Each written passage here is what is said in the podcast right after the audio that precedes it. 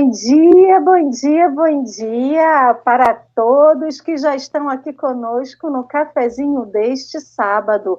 Já começamos a finalizar, gente. Janeiro, o mês está passando rápido. É o penúltimo final de semana de janeiro, né? Bom dia para todos aqueles que já estão aqui com a gente no chat, esses amigos queridos que nos acompanham, acompanham esse cafezinho amoroso, a Sônia Centeno, a Dalva, Sérgio Correia, o nosso Sérgio, que ajuda a gente lá na Suave Caminho, esse queridíssimo Silmene. Nossa, Silmene, seja bem-vinda, é a primeira vez que eu te vejo aqui. Nadeja querida, Rosângela, Kátia, Geni, Ovênia, nossa querida, nosso querido seu Humberto e nossa chefe querida, Doralice Amaral. Bom dia para todos. Infelizmente, a gente não consegue nominar todos que estão aqui, mas a gente já agradece esse carinho. A Gilda, que chegou lá pelo Facebook. Bom dia, boa tarde, boa noite. Para você que verá ou ouvirá este café depois, no seu horário mais propício, melhor, seja através do podcast ou até aqui no Facebook, no Facebook ou aqui no, no YouTube. Sejam sempre muito bem-vindos. Hoje retornamos com o nosso convidado Marcos. Hoje a gente estava conversando aqui nos bastidores, hoje foi com menos emoção. A emoção vai ser durante o café, né? Bom dia, meu querido Henrique. Como você está só no cafezinho? Bom dia eu tenho descoberto por que eu não acordava cedo antes do café com o Evangelho. Porque simplesmente eu não consigo fazer nada antes. Eu acordo 5 e meia da manhã.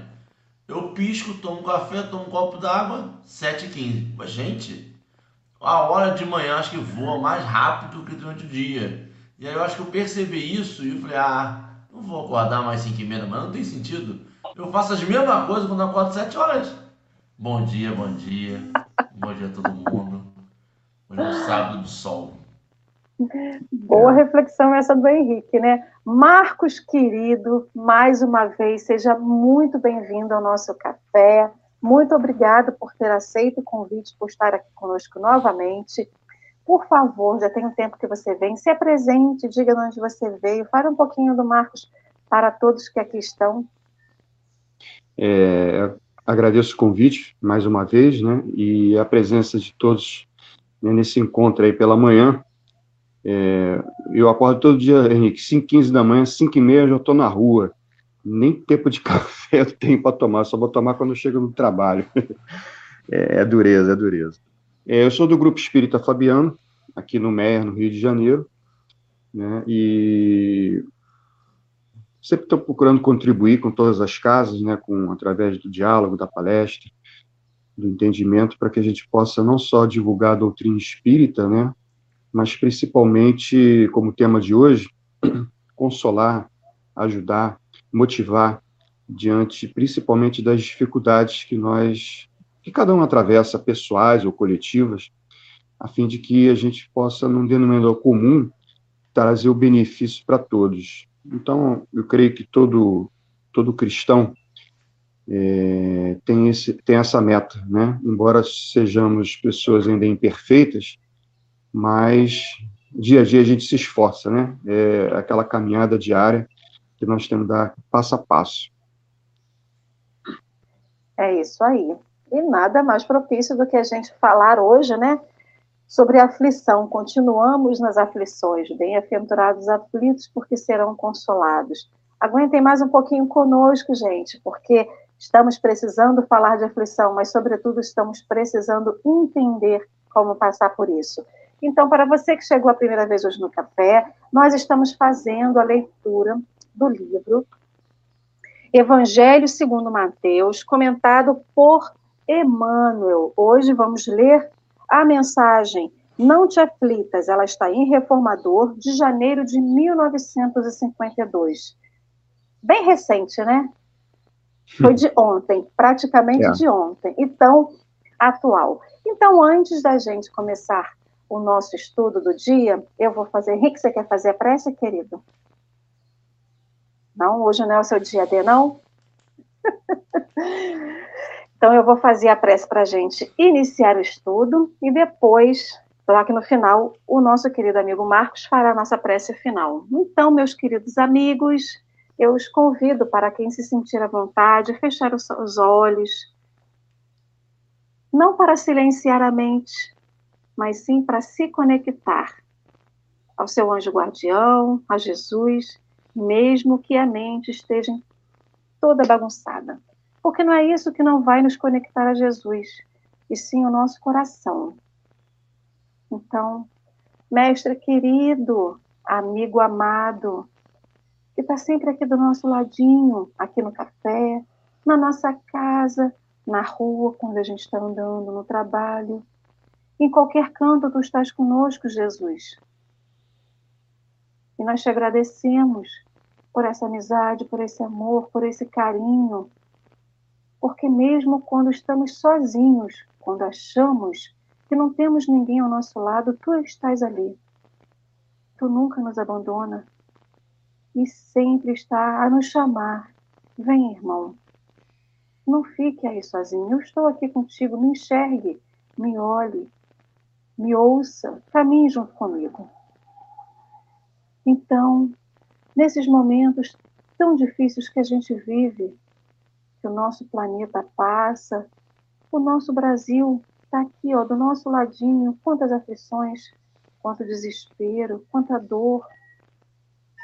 Mas não nos esqueçamos que mesmo quando a gente olha que não tenha ninguém fisicamente ao nosso lado, estamos acompanhados. E essa companhia é o que mais importa para nós, porque é o que vai nos sustentar, que vai nos alimentar, que vai segurar nossa mão e nos caminhar. E lembremos quantas vezes no caminho Jesus nos pega no colo, pega-nos no colo e nos sustenta. Quantas vezes tivemos que passar por caminhos pedregosos e mesmo assim a gente não conseguiu machucar nossos pés porque na verdade foram os pés de Jesus que caminharam naquele caminho e não os nossos, porque ele estava conosco em seu colo. Mestre, te pedimos a sua iluminação, a sua orientação nesse dia de hoje, dos espíritos amigos, porque tanto ainda estamos precisando estudar a aflição. E se ainda estamos precisando estudar, é porque ainda temos muito a aprender. E por último, te pedimos, Mestre, que toda emanação daqui, todos os bons fluidos surgidos no café desse dia, cheguem a todos os corações necessitados, a todos os corações aflitos, como consolo, esse consolo que parte de ti, Mestre. Obrigado, muito obrigado por tudo. Ilumina-nos hoje, agora e sempre. Assim seja. Desculpa pelo trava-língua durante a prece, mas travou algumas coisas. Muito obrigado por todos pela compreensão. Querido Marcos, eu vou deixar com você a nossa leitura. Se você puder, pode iniciar. É, li, li tudo, né? A leitura então... você pode ver o que é melhor para você. Você pode ir parando, você pode ler todo. Parando para comentar, tanto aí fica a seu critério. Tá. É, eu vou dar uma lida total para depois fazer um, um apanhado geral para poder as pessoas terem a, a ideia né, do texto.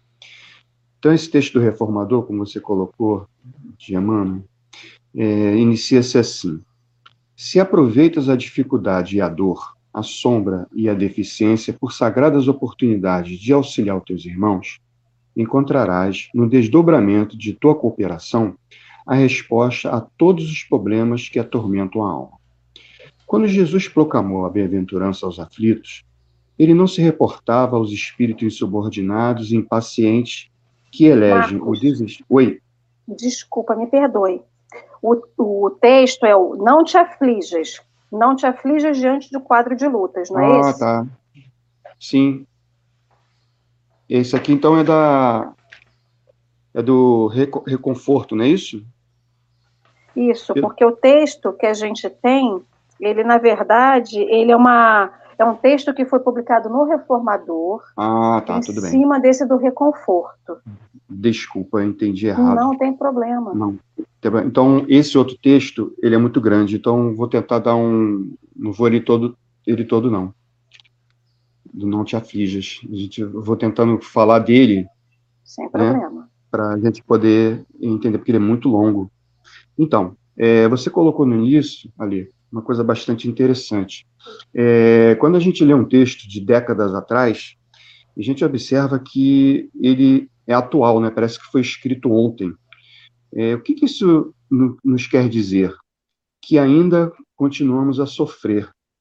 Passaram-se, vamos dizer assim, dois mil anos com a presença de Jesus, pelo menos as influências que ocorreram de lá para o mundo ocidental, né, porque o oriental a gente sabe que existem outras filosofias, outras denominações religiosas, mas essa parte ocidental da Europa e das, das Américas é, sofreu a influência né, do, da mensagem de Jesus, que visa principalmente a, a, a, a empatia, né? É, Deus estar presente na sua vida, mas ainda é, continuamos a sofrer e fazer o outro sofrer. Né?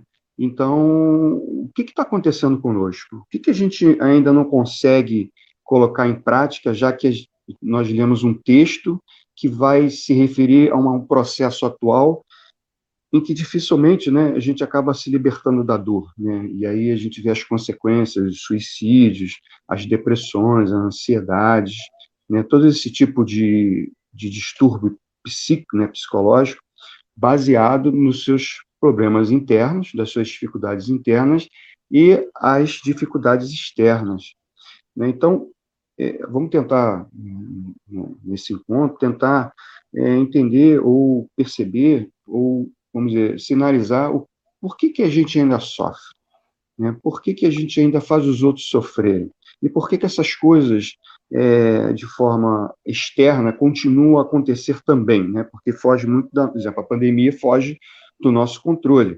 Né? Não fomos nós que provocamos uma situação. Eu não briguei com alguém, ou alguém brigou comigo. Não. Uma situação que aconteceu como um fenômeno natural, né? exemplo, um vulcão explode, ou qualquer tipo de tsunami, uma coisa que a gente não prevê ou, ou não tem como é, evitar, porque ela é, ela é ocasional. Né? Então vamos pensar um pouco a respeito disso. Eu acho interessante é que quando Jesus né, começa a narrar as bem-aventuranças, né, os felizes, a gente sabe que é, esse momento não foi único, né? Ah, foi aquele subiu naquele morro e começou a falar com todo mundo, depois ele não fez mais nada. Não, todos os dias ele sempre tocava nesses assuntos. É que na hora que o, o evangelho foi composto, né, posteriormente, não foram nem os próprios apóstolos que o fizeram, foram os, os seguidores, eles aglutinaram, né, de uma maneira didática, é, os ensinamentos de Jesus em determinadas ocasiões, né, porque não era um diário pessoal de Jesus, até porque Jesus não escreveu nada, segundo a história. É, é, Jesus coloca uma coisa muito interessante, que quando ele fala que nós somos felizes, né, ou seja, o contexto da época dele, Henrique, era muito complicado, era, um, era uma época muito difícil. Primeiro, porque existia um império extremamente poderoso, que era o Império Romano. Não só a nível de homens, né, de militares, mas principalmente no sistema burocrático. E por isso que os impostos existem hoje por causa deles. Né? Se vocês reclamam dos impostos, reclame dos, romanos. É, e as conquistas que eles faziam era justamente para aumentar esse capital, né, esse, essa arrecadação, até porque o, o, os soldados precisavam ser pagos.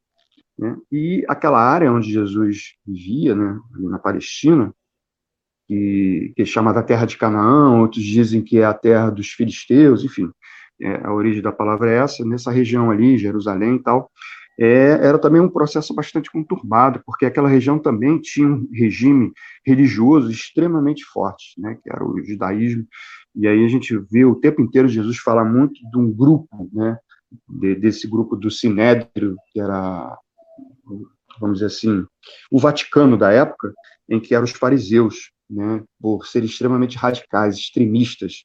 Mas eles tinham um grande problema, né, eles só falavam, mas na prática todo mundo sabia que eles não realizavam aquilo que faziam ou falavam, mas ao mesmo tempo não podiam fazer nada porque eles tinham poder, porque normalmente boa parte deles eram ricos. E as dívidas que as pessoas contraíam, né, nas glebas onde eles trabalhavam, eles muitas das vezes se tornavam até escravos, né, quase sempre, porque não tinham como pagar dívida, ou pagava dívida com a filha, enfim. Então era uma época em que o povo, né, o povão mesmo, que, que é o que trabalha até hoje, né, a gente for ver, o sistema não mudou muito, é, fazia com que as pessoas não tivessem esperança. Porque, primeiro, de um lado, tinha um opressor externo, que eram os romanos que chegavam lá, cobravam os impostos, impostos altos. Né? Pedro, por diversas vezes, bateu de frente com ele, Jesus teve que intervir ali para poder a coisa não ficar feia. Né? No caso lá do peixe, lá do, do que Jesus tirou um denário da boca do peixe para dar lá para o publicano que vier cobrar. E geralmente o publicano sempre tinha uma guarda romana presente. Então, a gente observa que a situação era muito ruim para as pessoas, porque de um lado tinha essa opressão externa, e do outro tinha uma religiosidade que te exigia muito, mas te dava pouco, né? não te consolava. Ela não te dava os benefícios que você tinha, né? porque você pagava o dízimo, né? tinha toda aquela coisa, o dízimo disso, o dízimo daquilo, você tem que dar tanto tempo, isso aqui, tal, tal, e além da, da, da parte da escravidão que era muito presente ali. Então você imagine um povo que tem dificuldade de relacionar com Deus e ao mesmo tempo, né, a esperança dele vir salvar. Por isso que eles acreditavam no Messias, já tinha sido dito algumas eras atrás, e ali aguardavam um Salvador, aquele que iria resolver todos os problemas. Né? E até por isso que Jesus muitas vezes não foi aceito, porque Jesus, como veio uma mensagem de amor, né, e, e ao sufoco que eles passavam de ambos os lados, esperava que fosse um Messias realmente que viesse detonando, tipo um super-homem, né? Que vai lá e resolve todos os problemas na força. Então, quando Jesus fala que eles são felizes, aí como? Como eu sou feliz? Né? Vem a pergunta, mas você está dizendo que eu sou feliz? Ah, olha a desgraça que a gente vive, né? Não tem nenhuma expectativa de vida. Se eu ficar doente, eu vou ser banido da sociedade, como eram os, os leprosos, né? Aqueles que tinham é, doenças é, vamos dizer, psíquicas, né, psicopatias, aí tinha aqueles convulsionistas, e aí Jesus muitas das vezes foi lá socorrer, diziam que estava com um demônio no corpo, muitas das vezes até estava mesmo com a influência de um irmão, mas outras vezes eram problemas mesmo, orgânicos, né, em que a pessoa entrava em estado de convulsão, né, e achava que era o demônio que estava ali também. A medicina era extremamente precária e, e para o povo ela nem existia, né. Então, quando Jesus vai falar que nós somos felizes, esse é um primeiro elemento, é, vamos dizer assim, motivacional, né? Vocês são felizes. Aí a, te faz uma pergunta interior: feliz? Como? Como eu sou feliz? E aí ele acrescenta logo depois o porquê que você é feliz. Então, primeiro, mostra que Jesus tem um comprometimento com você. Bem-aventurados os que sofrem, os que estão aflitos, os que choram, né, dependendo do texto, porque o final diz assim, porque serão consolados. Ele não diz que vai ser consolado, né? serão consolados. Né? Vai, é um futuro, ou seja, há um processo no momento né, em que existe uma preocupação com você, porque está né, tá falando sobre você, reconhece que você sofre, reconhece que você padece, mas ao mesmo diz assim, mas tudo vai se resolver. Né? Você não vai estar sozinho. Existe alguém ou existe um grupo que está sabendo do teu caso. Porque de quando será consolado é porque existe uma empatia nesse processo. Isso é uma, isso é uma linguagem nova, por quê? Porque quando os outros sempre cobravam, o romano cobrava dinheiro, né, e o outro cobrava a fé cega, né, de você ter que seguir aquilo, não importa como, né? Coitado da viúva, lembra do, da história da viúva, que tinha um, só um óbolozinho, né? que teve que dar o último óbolo para poder agradar a Deus? Né? É uma situação dessa. Você, fala assim, ah, por que você tem? Você está precisando mais, você está precisando de 10 óbolos, 20 óbolos, sei lá, está precisando de muito. Né? Não, você vai tira. E alguns segmentos religiosos, né, lamentavelmente, a gente tem que colocar, porque é um fato, ainda se utilizam desse tipo de, de postura. Né? Aquele que não tem, você faz ele se virar para ter, com às vezes, com às vezes, com discurso assim, você tem que aproveitar a situação para poder se tornar melhor. Realmente, você pode até ter essa, essa ideia, mas a, o que Jesus colocava é que existiria um consolo, você não está desamparado, né? né? E as suas lágrimas vão secar. E aí vem a questão: secar o quê? Secar como, né? E aí o texto é legal porque ele vai colocar que é diante das dificuldades, né, que primeiro aquele que vai consolar vai ter oportunidade e aquele que vai ser consolado deverá aprender o porquê que está sofrendo, né? Porque Ale, é, é, é, é importante que Jesus sempre fazia todo mundo pensar. Ele não era uma pessoa que chegava assim, fazia isso e aquilo e segue. Não, ele sempre dava o exemplo quando a pessoa não entendia o que ele falava, ele procurava dar o exemplo, porque o exemplo é tudo, né? Não adianta você só falar. Você fala, fala, fala como os fariseus. Falava, falava, falava, isso, aquilo, mas o exemplo não acontecia. O exemplo era totalmente diferente do que você estava falando. Exemplo, muitos que estão assistindo aqui conosco acham que o Henrique é perfeito, que você é perfeita, que eu sou perfeito. Né? Ó, esses três aí, né, não, nós três somos extremamente difíceis de lidar dia a dia, temos as nossas dificuldades, né? nós temos problemas internos, tem dificuldades que a gente ainda não conseguiu vencer, né? Então todos nós aqui estamos também passando por momentos também de dor e sofrimento. O que a gente precisa entender é o que, que isso significa na minha vida e de que maneira eu vou é, contribuir para essa ajuda. Porque já que eu estou recebendo consolo, eu também tenho que participar disso. É o que o texto fala, né? que muitos ficam ali revoltados, indisciplinados, né? reclamando porque está sofrendo, mas em nenhum momento se predispõe a se autoajudar. Né? É, é a mesma coisa, eu estou esperando um super-herói resolver o meu problema. Né? E resolver o meu problema, está tudo bem. Tem uma história que está no, no livro do André Luiz com Hilário Silva, que conta, é aquele conta as historinhas lá no plano espiritual, que eles estavam no, no hospital e tinham algumas pessoas reclamando das suas dores. E aí, um, um novato né, que era o Hilário Silva, falou assim, poxa, por que, que a gente não, como diz Jesus, né, vamos, né, a, a, eles estão sofrendo, vamos consolá-los, né, tentar ajudar na cura. E aí o mentor, para dar uma lição para ele e para nós, então, que iríamos ler o texto, diz assim, tá bom, então nós vamos, nessa noite, curar cada um deles, né. E aí, ele falou assim, mas antes vamos observar quais são as promessas que eles estão fazendo para dizer assim, Senhor, se eu, se eu fizer isso por mim, eu vou parar de fumar, vou parar de brigar, vou parar disso. A gente faz isso, né? Principalmente na virada do ano, eu vou, eu vou comer menos, eu vou diminuir o açúcar, né? Enfim. Aí, resumindo, cada um deles né, iam contando o que, que iam fazer. Ah, eu vou tratar melhor a minha esposa, eu vou ser um chefe melhor no trabalho, eu vou procurar respeitar as pessoas, mas, pô, meu senhor me ajuda. Aí, depois que todo mundo fez a sua, as suas rogativas, né, aí o, as equipes chegaram e promoveram a cura. Beleza. Aí, Virado Senhor ficou feliz da vida, né, satisfeito que realmente consolou alguém, né, tirou as lágrimas da pessoa e foram embora. No dia seguinte, eles, a equipe retornou com ele e o mentor falou assim: agora vamos observar já que eles não têm mais a dor, já que eles não têm mais a aflição, como é que eles estão agora. Aí, a primeira coisa que chega, o outro lá reclamando, dizendo que o camarada que estava devendo a ele, agora vai ter que pagar, né? Porque agora que ele se curou, né, agora ele tem que pagar a dívida. Aí o outro falou, pois é, eu também. A minha esposa fica querendo mandar em mim, e agora vou dizer para ela quem é que é o rei do pedaço. E o outro também falando de todas as promessas que todos eles fizeram, Nenhum deles cumpriu, porque a dor tinha desaparecido. Aí ele olha para o Hilário Silva, Hilário Silva já está de cabeça baixa, né? Tipo, pensando assim, né? Fiz besteira. e aí o mentor coloca, tá vendo, Hilário? Né? A dor, ela é necessária, né? É, o consolo vai ter, nós estamos aqui dia a dia com eles, né? Dando amparo, dando motivação, né? energias, mas eles é que tem que mudar, é o que eu falei no início da nossa conversa, né? Por que, que esses textos são tão atuais? Porque a gente não muda.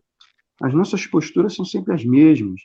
Bastou a dor terminar, se essa coisa, se essa dor não for bem resolvida em nós, eu, eu sofri porque eu sou uma pessoa muito ansiosa. Então, o que, que eu tenho que fazer para lidar com essa ansiedade? Já que Jesus dizia né, que nós somos ansiosos, estamos pensando sempre no dia de hoje eu tenho que relaxar, tenho que mudar, tenho que procurar um psicólogo, tenho que né, ir no grupo espírita conversar no atendimento fraterno, eu tenho que começar a dividir isso, né, para que eu possa me, me melhorar. Ou seja, eu tenho apoio, mas eu também tenho que buscar né, é, o entendimento de mim mesmo, dessa dor que me incomoda. E a partir daí, lidando com isso, eu não vou ter mais esse tipo de dor, vou ter outras que vão surgindo conforme a gente vai evoluindo. Então, essa historinha é legal, porque mostra para gente né, que bastou a dor acabar, a gente, se não trabalhou a dor, a gente vai tornar a cometer os mesmos erros.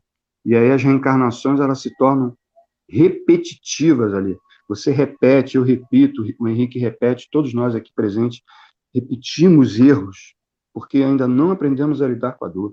Lembra da Narcisa lá do nosso lar? Vocês lembram dela? Quem leu o livro Eu não sabe. li o livro, eu, só, eu não li o livro, eu só vi o filme. Eu... Então, a, Nar a Narcisa é uma enfermeira, no filme ela aparece, né? Só que no, rico, é, no livro é muito mais rico, né? A presença Sim. dela ali no, e tal. Então, ela, ela se preparou durante 30 anos, ajudando o próximo, para poder reencarnar e, a partir desses 30 anos, ter a bagagem para poder reparar o erro dela, que, que não se diz qual é. Né? Então, você observe que ela, ela foi consolada, ela foi amparada, ela, os espíritos superiores confiaram nela, deram funções a ela, e ela, durante 30 anos, veio exercitando.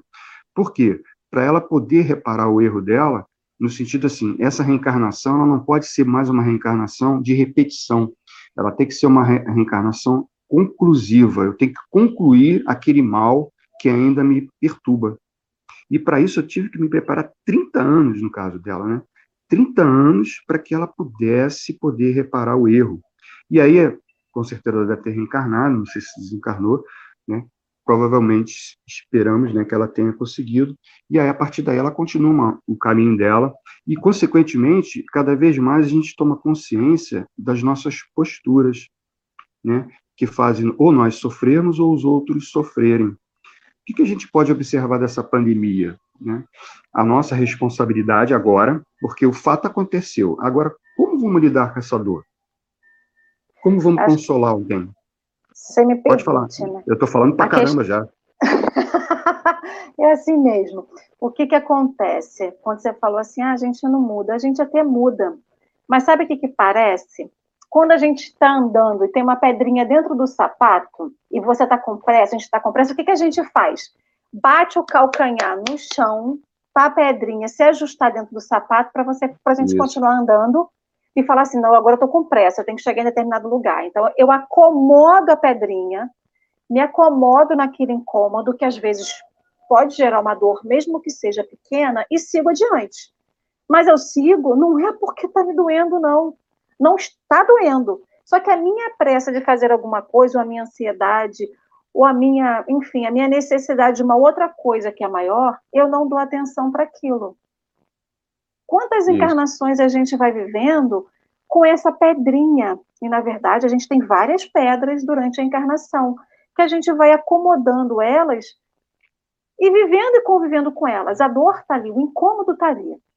A, a, escala da dor ela pode ser muito pequenininha, mas ela é um, um incômodo. De todo jeito, ela vai ser um incômodo. E a gente vai tentando ajustar as pedras em vez de ajustar o caminho para tirar as pedras, para poder ela ou desfazer essas pedras, né? A gente vai aprendendo, só que a gente vai colecionando outras coisas para que a gente possa é, viver essa dor, né? Essa questão da narcisa, toda é, toda encarnação que a gente vem, muito por eu assim, eu sempre tenho alguns recados que chegam para assim, olha, Alessandra, você tem que fazer isso, olha, para ontem, o mundo está girando, tudo está tá muito rápido. Não é o recado não é faça com pressa. O recado é faça, não perca tempo, não fique adiando aquilo que você já adiou há muito tempo.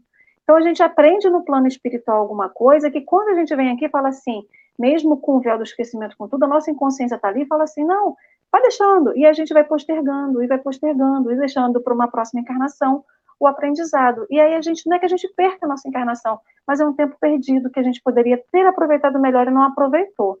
E essa isso gera uma aflição, isso gera um desespero, né? Marcos, deixa eu te falar, aquela pedacinho que você leu foi lá do final da página. Como a gente, o nosso áudio vai passar no podcast, né? Todos os nossos, uh, o café agora é transformado no podcast. E tem muita gente que acompanha a gente aqui que não está com o texto na mão. Então, o que eu ia ah, te pedir tá agora que a gente lesse o texto do início, mesmo que tá, a gente lesse um pedaço maior, Começa lá, não te aflijas. A parte que você leu já é o terceiro parágrafo, já indo para o final. Então. Aí a gente pode ler um pouco para a gente, até para o pessoal que está em casa acompanhar tá. com a gente, e o povo do, pod, do podcast, né? Tá, tudo bem. É, então o texto se inicia assim: Não te aflijas. É, diante do quadro de lutas que te arrebatam ao torvelinho das provas inevitáveis, porque a inquietação destrutiva nada constrói benefício dos semelhantes. Por ocasião do incêndio, não é a precipitação que salva ou retifica e nem apagaremos o fogo crepitante atirando-lhe combustível. De qualquer modo, numa esfera de ação, qual a terrena, em que os bons sentimentos são luzes ainda vacilantes e obras incompletas, seremos defrontados diariamente pelos raios mortíferos da desarmonia, da cólera, da intemperança e da crueldade. Entretanto, a fim de que não nos convertamos perdão, a fim de que nos convertamos em recursos vivos de educação para os elementos que nos rodeiam, é imprescindível o aprendizado da serenidade e do silêncio, de modo a reajustarmos com calma as inseguras edificações humanas que a tempestade prejudicou. Ante a convulsão do verbo desvairado, cala-te e espera. Ante a violência arrasadora, emudece-te e aguarda a passagem das horas. Ante o movimento inesperado das intenções menos dignas ou do ataque indébito, cala-te ainda e conta com o tempo. Ok? Eu só tô aqui, eu anotei aqui assim, grandão, assim, no, no livro, né? Silencia. Para mim, quando você leu essa parte aqui do início, só ficou aqui assim, silencia, é difícil, né? E, e não é o silêncio, aquela que a gente sempre fala aqui, não é o silêncio que está lá escrito na casa espírita. Silêncio é não é isso. É silencia a mente para que a gente possa raciocinar melhor. Isso aí. Isso é o detalhe. É, às Nossa. vezes as pessoas sempre. É, nós sempre temos um hábito de sempre botar as coisas para o externo, né? É, o meu corpo, a minha vida e tal, mas nós estamos falando de nós, espíritos, né? Então, o cala-te não é você ficar de boca calada, tipo assim, não vou falar nada para não me aborrecer, né? Ou não, não é isso. É o que você falou mesmo, né? É eu, eu, eu tenho que me calar, né? Não adianta, como Jesus diz assim, é, você comete adultério ao pensar. Lembram disso, quando ele diz?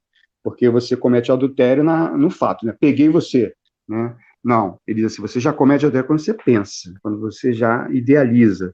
Então é a mesma coisa, você está calado, mas você na sua mente está ali, ó, respondendo tudo aquilo, ou com desequilíbrio, ou com ódio, ou respondendo para você mesmo. Como é que eu vou resolver isso? Né? De que maneira isso aqui vai me ajudar a me tornar um ser melhor?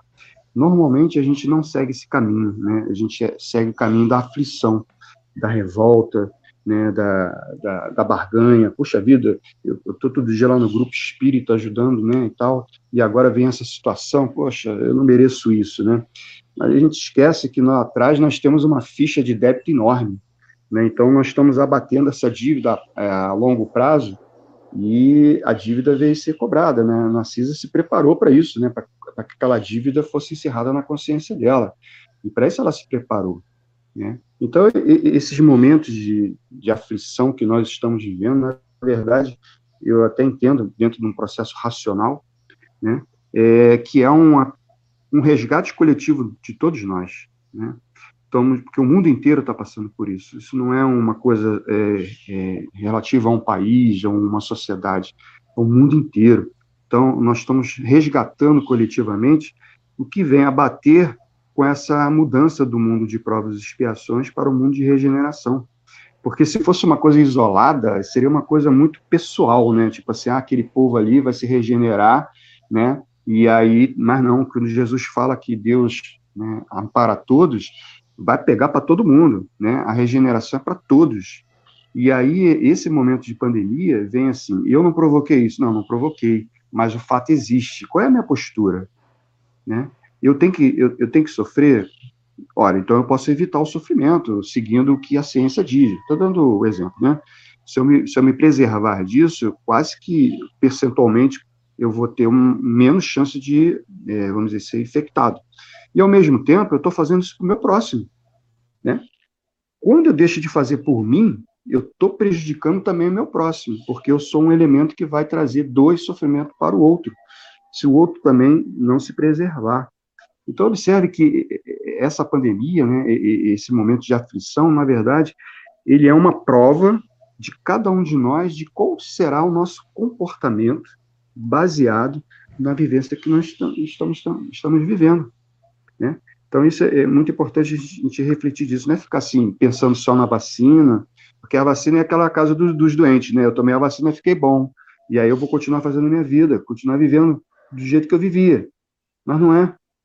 As pessoas ainda não, ainda não caiu a ficha, dizem assim, gente, isso é coletivo, isso aí é, é um recado para a humanidade. O que, que a pandemia está fazendo para a gente poder se tornar seres melhores?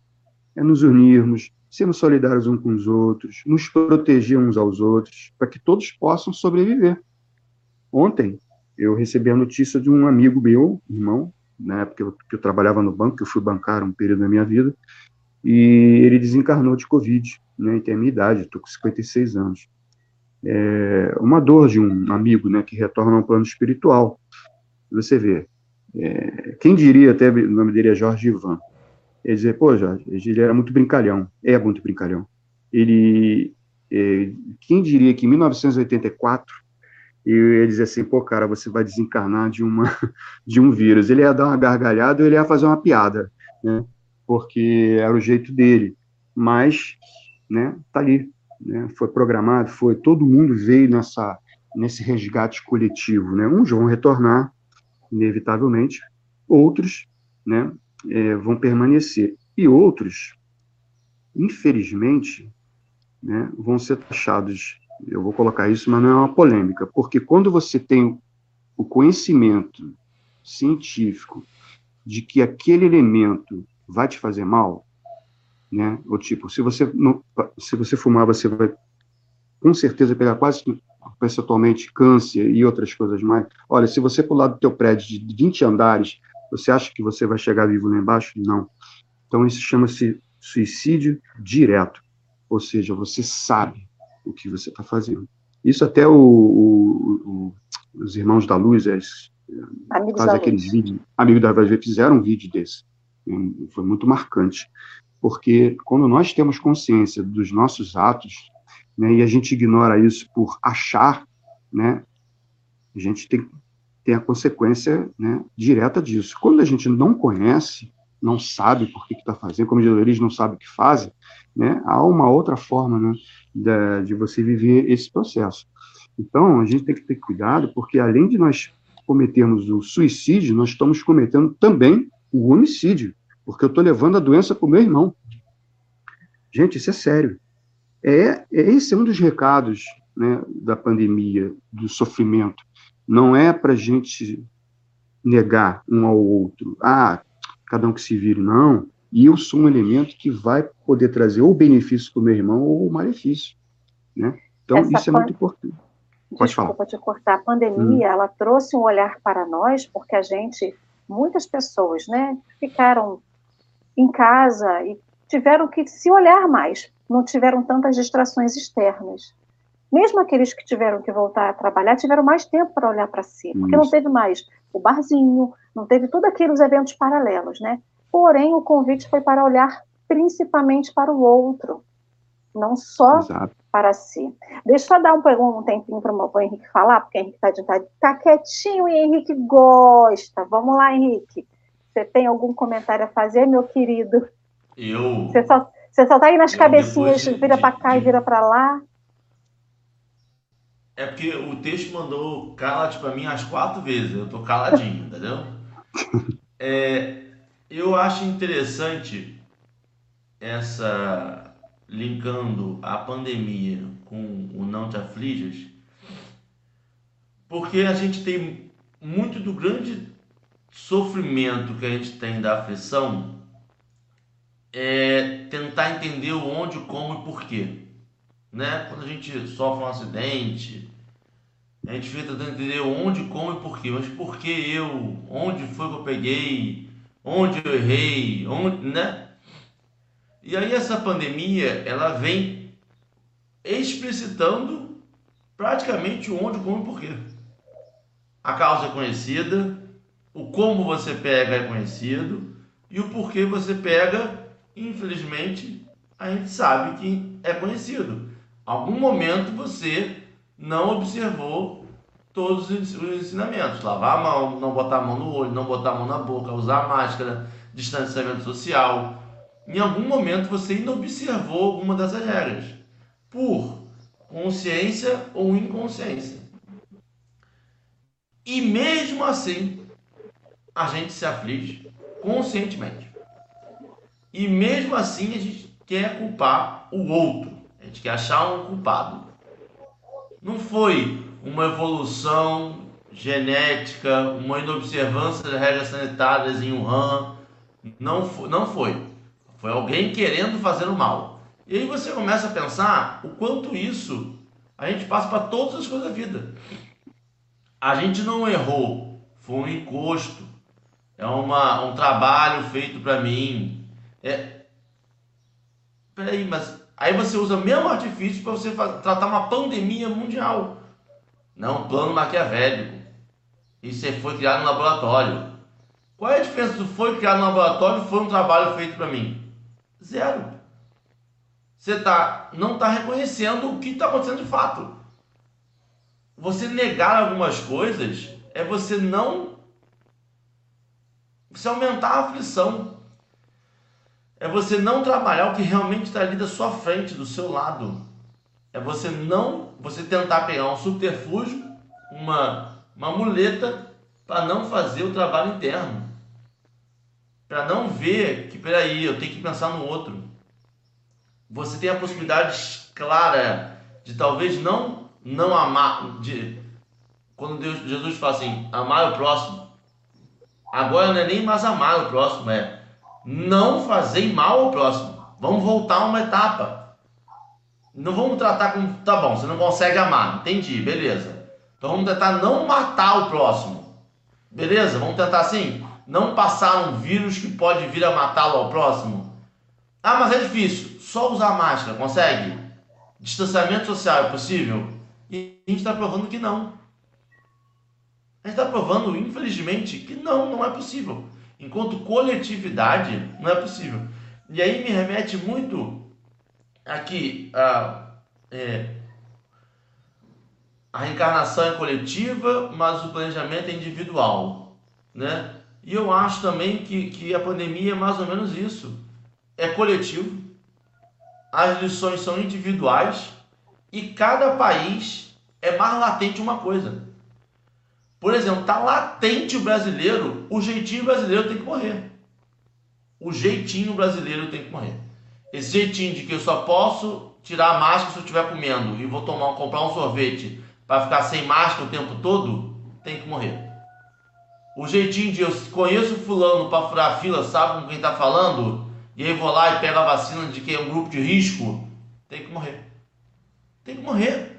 Não dá para viver em sociedade mais. Não é possível. E aí assim, ah, mas meu pai fala muito, né? Tá pior, tá pior. Tá pior que a gente estampou. A gente mostrou que essas coisas que a gente convive naturalmente, a gente está botando luz a ele. E quando a gente bota a luz, é o primeiro passo para trabalhar. Agora é trabalhar. Agora é cada um de nós, na nossa consciência, quando alguém vier assim, fulano, conseguiu uma dose da vacina. Vamos lá terça-feira, 7 horas da manhã, antes de abrir o postinho, para ir. É consciência eu sou um grupo de risco, eu trabalho com saúde, eu vou estar salvando vidas, eu vou estar botando a vida do outro em risco. Falando, não vou não. Conselho você também é nem ir. Vai não. Tu não é grupo de risco. Aí é, aí é individual. Então, a partir do momento que a gente bota a luz a isso, e aí vem o outro lado, a gente começa a se afligir pelo outro. E tem essa loucura. A gente faz certinho, mas aí vê fulano errar, a gente vai ficando aflito. Poxa, fulano foi lá e furou fila. Não aprendeu nada. Não aprendeu nada. Aí a gente começa a dar razão a dor. Tem que sofrer. Tem que vir maior. Tem que vir uma outra pandemia que mate mais para ver se aprende. A gente começa a querer o mal. Quando na verdade a mensagem toda é querer o bem, o consolar. Uma, uma regra é: a lição vai ser aprendida, seja hoje, seja na próxima. E aí você vê nessa pandemia pessoas furando fila, conscientes, aglomerando. Aí você vê a, a, o caso da, da, da, do nosso lar 30 anos. Porque imagina quando bate a vibe, quando a, a bad bate. Quando você chega na consciência e fala assim, rapaz, o que, que eu fiz? Porque uma hora isso chega. Uma hora você é confrontado, uma hora você adquire a consciência e você é confrontado com esses pequenos errinhos. Que são pequenos erros que a gente vai cometendo. A ideia é reconhecer o erro enquanto encarnado e tentar recuperar ele para ele no final bola de neve quando você vê um negócio gigante que te consome. E aí você vê que tem 30 anos tentando recuperar. Porque são sucessões de erros que você fica até, desses 30 anos, 10 foi vergonha de querer voltar. Falei, não vou voltar não. Tem como voltar? Não, não quero. Não vou voltar, não sei. Não sei se eu quero. O que é o que a gente faz? Eu vou evitar ver. Não vou encontrar fulano, que eu errei com fulano, não quero encontrar fulano. E aí você vê. E aí você para pensar que essas pessoas um dia vão bater essa, essa bad. Um dia vai bater essa, essa, essa, essa viagem errada. E aí, só o consolo. Só o consolo. Só você dando outra face. Você apagando o erro e abraçando. Porque senão, deve ser e é enlouquecedor o Henrique, essa questão que a gente está falando do jeitinho brasileiro, nada mais é esse jeitinho brasileiro do que os nossos desvios morais. É a nossa moralidade que está embaixo, não é a nossa consciência. Porque a consciência reflete o aprendizado moral que a gente tem. Se, a, se Narcisa ficou 30 anos lá no plano espiritual se preparando para vir, para superar alguma questão dela, Será que nós, no plano espiritual, também nos preparamos para viver essa pandemia? Para estar aqui, espíritas, atuantes, pensantes, para exercer alguma coisa na nossa vida e no entorno, no nosso entorno, na nossa família, nos nossos amigos e para com todos? Porque a gente não pensa só na gente. O Marcos mesmo falou, né? A gente pensa em nós, a gente pensa no nosso trabalho. Eu vou chegar no meu trabalho, vou ter 10 pessoas no meu trabalho porque é necessário estar lá, eu vou tirar a máscara? Eu não vou fazer o uso do álcool? Eu vou estar agarrando a outro? Não vou. Então, a gente, para estar aqui hoje como espírita, no meio de uma pandemia, a gente se preparou para isso. E aí a gente volta essa questão do jeitinho brasileiro, que a Dora botou aqui, que vi, esse jeitinho brasileiro que a gente tem hoje é o grande vírus que a gente tem aqui a gente tem uma pandemia crônica no Brasil há séculos, que é o jeitinho. E esse jeitinho nada mais é explicita, ele mostra, ele escancara para todo mundo o que a gente ainda não aprendeu das questões morais, o egoísmo, quando eu furo a fila, o meu umbigo, que é o melhor, eu sou sempre a melhor na frente de todos, né? E quanto isso gera de aflição para todos aqueles que veem isso quando isso cai numa mídia. Isso gera uma aflição. Imagina para todos aqueles profissionais de saúde que estão naquele local que precisam da vacina, e tem gente que não trabalha e foi lá e tomou. E aí a gente vê, mais uma vez, quanto a gente fica jogando a pedrinha que está lá no nosso sapato para o lado para acomodar. E a gente fica nessa. Ah, mas o jeitinho brasileiro dá gente para tudo. Chega lá, você chega. Quantas vezes a gente chega no serviço público, no hospital particular, em qualquer lugar. Você tem como dar um jeitinho para mim? A questão não é o jeitinho. Tudo que é possível é feito, mas o jeitinho é que é o problema. Quando a gente chega a, falar assim, dá um jeitinho para mim, tem alguma questão dentro de nós que não foi aprendida ou foi jogada para debaixo do tapete. E a gente está lá, ó, só tampando, só tampando, jogando a poeira ali, ó, para debaixo do tapete ou tampando só com a peneira, que a gente sabe que está errado, mas mesmo assim quer insistir no erro, não é? Queridos, é. nós já temos 50 minutos de live. Marcos, eu ia eu peço pedir para você continuar o texto, a gente faz mais uma reflexão no final, por favor. Não, eu, eu li o texto todo, né? Você quer que eu faça um fechamento? Já foi, é isso? Já foi todo? É, eu li o texto todo. É porque ele leu o, o final antes, o final. o Vamos ler esse, esse finalzinho no contínuo, só para o pessoal acompanhando, por favor? Desculpa. Qual o final que você fala? É o. Do... Porque essa parte que você leu, ele, ah. ele era o início. A gente, você, na verdade, trocou. A gente só vai agora fazer a leitura. Se você quiser, também posso ler. Aquele do reformador? É, é se aproveitas a dificuldade e a ah, dor, tá. esses, três cap... uhum. esses três itens, é tá. parágrafos. Tá. Eu inicio, pode deixar. É, então, esse texto do reformador inicia-se assim: Se aproveita a dificuldade e a dor, a sombra e a deficiência, por sagradas oportunidades de auxiliar os teus irmãos, encontrarás no desdobramento de tua cooperação a resposta a todos os problemas que te atormentam a alma, que é o que a gente comentou, né? O sofrimento nosso nos auxilia a ajudar o do outro. Quando Jesus proclamou a bem-aventurança aos aflitos, não se reportava aos espíritos insubordinados e impacientes que elegem o desespero e a indisciplina por normas regulares de reação. Ele referia-se, antes de tudo, aos que se acham aflitos por ajudarem o engrandecimento coletivo, é o que a gente comentou e colocou, por se converterem realmente à luz eterna, ou seja, nós somos luz e não trevas, não temos que levar sofrimento para o outro, porque se consagrarem à caridade e, acima de tudo, por se dominarem, é o fura-fila, né? É, transforma-se, transformando-se em veículos de manifestação da vontade do Senhor. Olha que legal. Assim, pois, se te inquietas pelas construções do bem eterno, permaneces credenciado à bem-aventurança divina, que efetivamente é muito difícil de alcançar. Ou seja, né, o esforço para se tornar melhor moralmente é, é duro, é difícil. Por quê? Porque a gente tem inúmeros hábitos antigos, que, gente, isso não é um hábito do brasileiro. A gente sabe da nossa história, da colonização, etc. Mas isso é do espírito. Quando você se modifica moralmente, você aplica isso como a Narcisa durante todas essas décadas para se tornar, né, vamos dizer assim, sedimentar nela um comportamento, quando você reencarna, esse comportamento é automático. Eu, ao invés de pegar do outro, eu vou doar ao outro. Né? Francisco de Assis era assim, né? Chico era assim. Por que, que ele é assim e eu sou diferente dele? Enquanto que eu quero pegar as coisas, ele doa as coisas. Porque ele exercitou isso. Né? E a partir daí, isso é um comportamento adquirido. Né? E a, e a partir daí você coloca isso em prática. E aí o que o Henrique falou, é, você falou, nós reencarnamos não só para resgatar nossos problemas pessoais, mas para poder resgatar também a parte coletiva. Nós temos que nos unir, porque a regeneração vai ser isso no futuro. Vai ser a união dos seres humanos.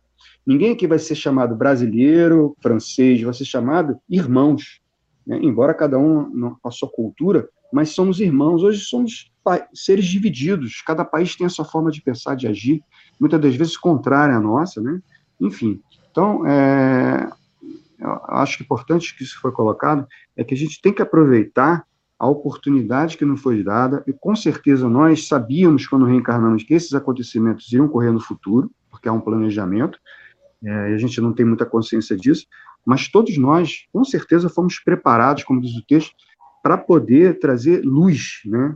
consolar, trazer luz e não trevas, não dor e sofrimento novamente, porque estaremos repetindo o erro e pior. Né? Jesus tinha dito assim: Bem-aventurados os mansos, porque herdarão a terra. Os mansos vão herdar, herdar a terra. Isso não é uma, uma falácia, isso aí é a que Jesus falou. Quem for manso vai herdar a terra. Ou seja, esse é o momento em que está tendo a seleção como o Henrique falou, né, pessoal de cada um, ela é coletiva, mas ela é uma ação individual nossa. Como eu vou lidar com isso? O que, que eu aprendi disso? Né, por que, que eu estou furando fila? Né? Por que, que eu estou tirando a vez do outro para mim? Né? Por quê?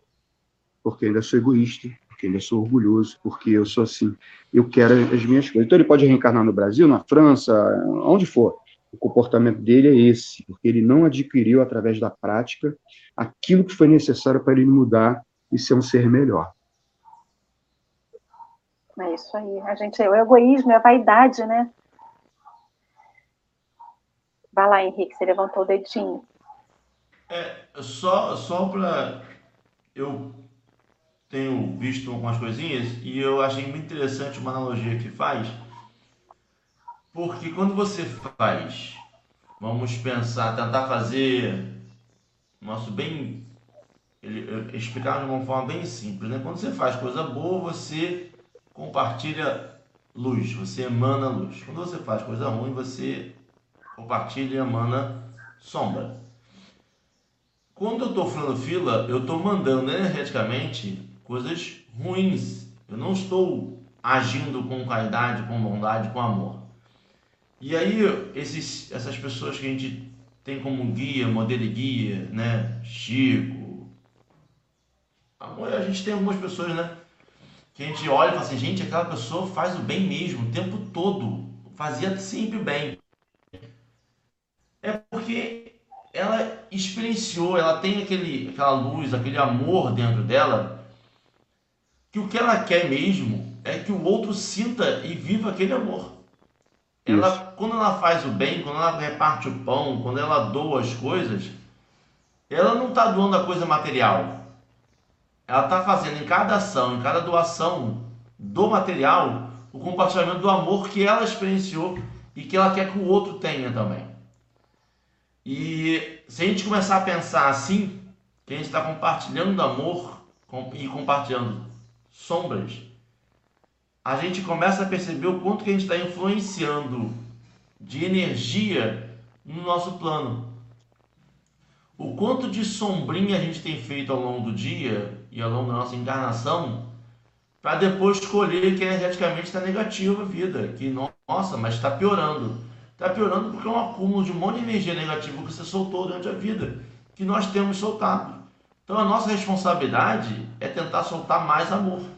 Mas para isso, a gente tem que experienciar o amor, a gente tem que viver o amor, sentir ele em algum momento para querer prolongar ele e assim querer compartilhar esse amor com o outro. Só compartilha o que sabe. E a gente tem que saber e experienciar o amor para compartilhar esse amor e aí melhorar o todo na nossa ação diária de pouquinho em pouquinho. Achei bem bonitinho isso. Queridos, o nosso café já vai alto, a sapucaia longa e a gente já chegou na apoteose. Marcos, querido, eu vou deixar você fazer suas considerações finais, mas primeiro a gente quer te agradecer pelo convite que você aceitou por tão generosamente vir aqui um sábado, já que você acorda às 5 e meia da manhã, 5 da manhã, todo dia para trabalhar, e no sábado ainda acordar cedo, para vir aqui falar conosco. Muito obrigado. Muito obrigado pelas reflexões. A todos do chat, muito obrigado pela participação, pessoal. Que vocês possam curtir o café, divulgar o café. Se isso aquecer o seu coração, aqueça o coração de um amigo, de alguém que precisa. A gente está aqui sempre, todo dia, às sete horas da manhã. Lembrando que também temos o estudo do Livro dos Espíritos, a segunda e a última quinta-feira do mês. Então, quinta-feira que vem, a nossa próxima live sobre o, o, Livro dos Espíritos, às nove e meia da noite, aqui também pelo YouTube, pelo Facebook. E muito obrigado por tudo. Luciana, já acabou. O tempo aqui corre rápido, a gente fala muito, o tempo hum. corre rápido. Henrique, querido, muito obrigado pelas suas considerações, pela sua participação. Um beijo grande nas meninas. E, Marco, querido, vou deixar você fazer a sua consideração final, se você trouxe uma leitura para fazer para encerrar e depois fazer a prece. Ok.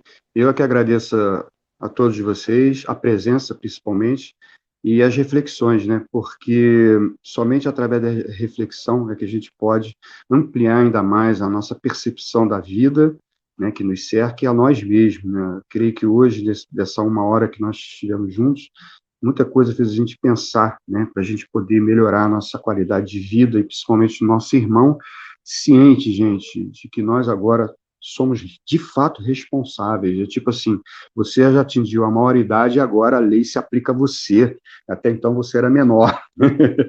então, o que, que você vai fazer com isso? Né? Tudo que eu te ensinei né, atrás, você agora vai ter que aplicar a tua responsabilidade. E isso é que está acontecendo no mundo e conosco. Mas nós vamos conseguir porque os irmãos estão nos apoiando, nos ajudando. Como diz, né, nós estamos sendo consolados dentro das possibilidades de cada um. E agora eu faço a prece, é isso? Sim, pode ser. Uhum. Querido irmão maior Jesus, benfeitores, Pai amado.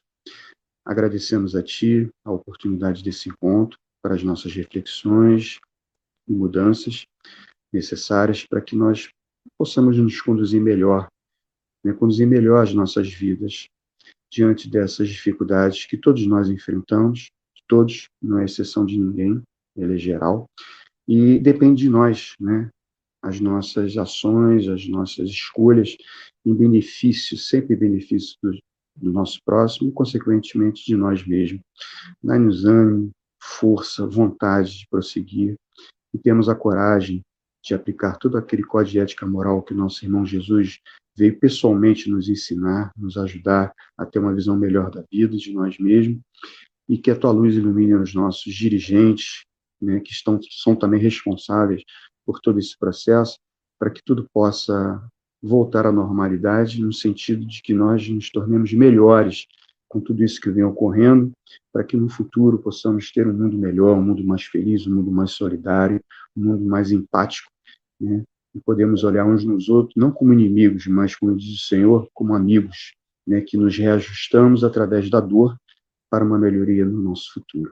Obrigado por tudo, Senhor, ampare e nos fortaleça, e a todos os familiares que perderam algum ente querido, que assim seja, Senhor. Assim sempre será, que Jesus quer nos ver feliz, né? Se a felicidade é. E alegria, o objetivo final, a gente não foi feito para sentir dor nem para chorar, a gente foi ser feito para ser feliz. Marcos, querido, muito obrigado. A todos que estiveram conosco, muito obrigado. Que todos tenham um sábado de luz, não a luz do sol, mas a luz dentro de si. Que cada um de nós possamos ser o sol que ilumina a nossa casa, a nossa a própria vida, os nossos familiares, a nossa rua, que a gente seja sempre esse sol que saia daqui de dentro de cada um de nós, a luz que vai iluminar também o mundo e ajudá-lo a regenerar. Muito obrigado, Marcos. Um ótimo dia para você e sua família. Henrique, queridos, amanhã tem mais café às sete horas da manhã Beleza. aqui. Fiquem com Eu Deus. Você também. Tchau, pessoal. Tchau.